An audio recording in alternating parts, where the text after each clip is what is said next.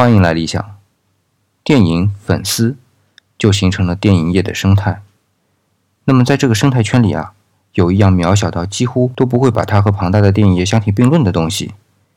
然而有趣的是啊，几乎每一场电影都少不了它的身影。那是什么呢？请允许我卖个关子啊，让小跑堂来告诉你。更多思想陪读，请关注 FM 幺五八六二三七。每天五分钟，做你的思想陪读，小宝堂为您广播。我这个人呢，兴趣很广，对很多有趣的事情都非常关注。昨天偶然看到收藏家马未都先生的一篇短文，讲到了爆米花的故事，觉得很有趣。你想想看，一个大收藏家去关注小小的爆米花，这里面肯定有文章。马先生在文中说。中国人食用爆米花至少有一千年了。宋朝人范成大对爆米花多有描述，称之“帛楼”。帛就是脖子的“脖”的右半部分，楼呢是楼房的“楼”的右半部分。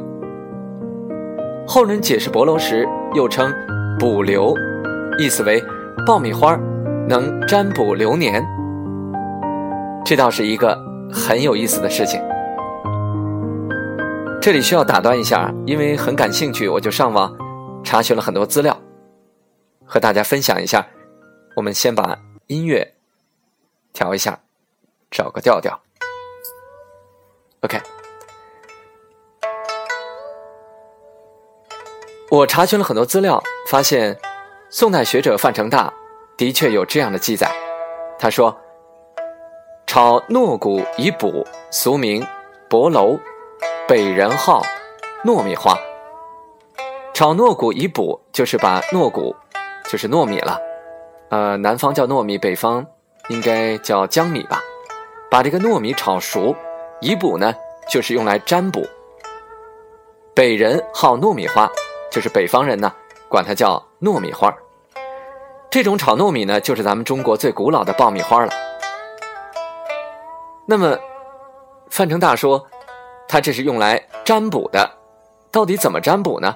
我也做了查询，在清代有一本描绘苏州一带社会生活情趣的著作，叫《吴郡岁华记历》，当中有这样的描写：鲍博楼，吴门正月，人家以糯谷入焦府爆米花，老幼各占一粒，以翻白多者为胜。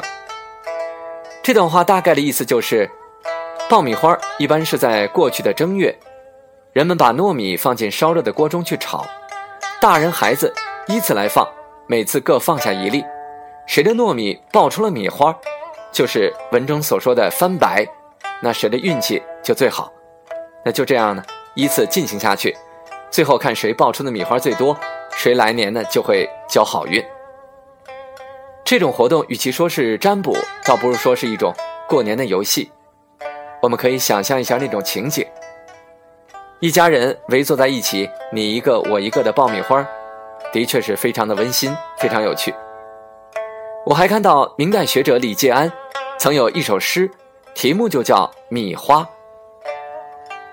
诗中写道：“东入吴城十万家，家家爆谷补年华。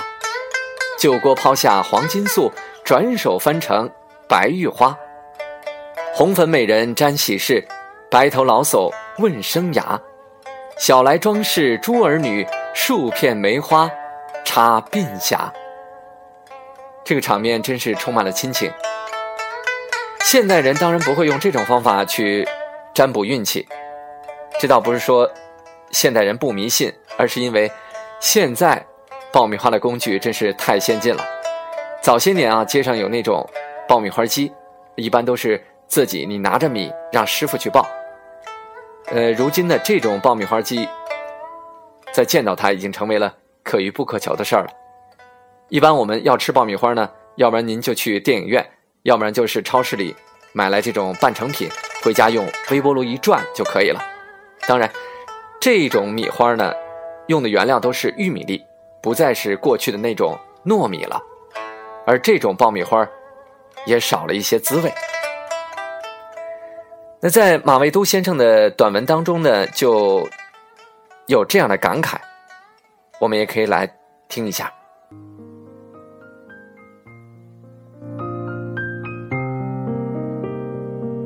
我们小时候几乎没有什么零食可吃，爆米花算是最普及的小食品了。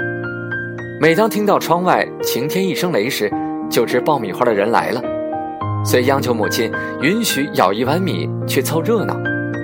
对我来说，爆米花的过程最吸引人。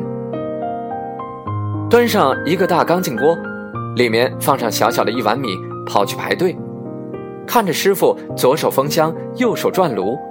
估摸着时间差不多了，就让人闪开一条路，给炉子套上大网子，脚下一踩，手上一松，惊天动地的一团烟雾后，一碗米变成了一锅米。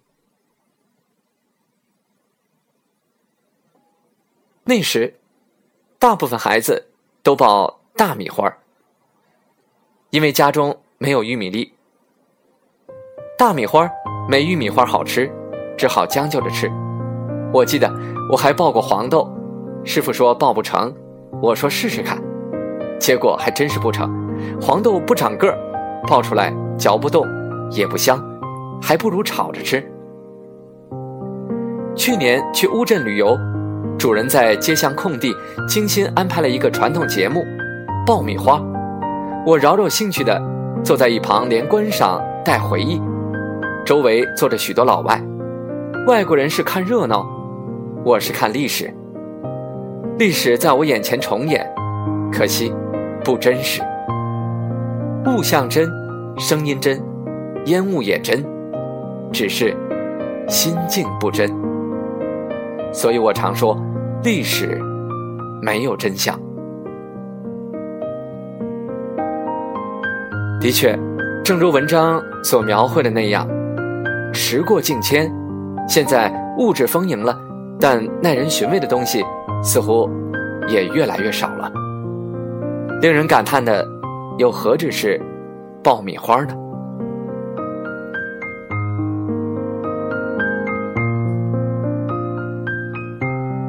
好了，小宝儿广播今天就是这样，每天五分钟，做你的思想陪读。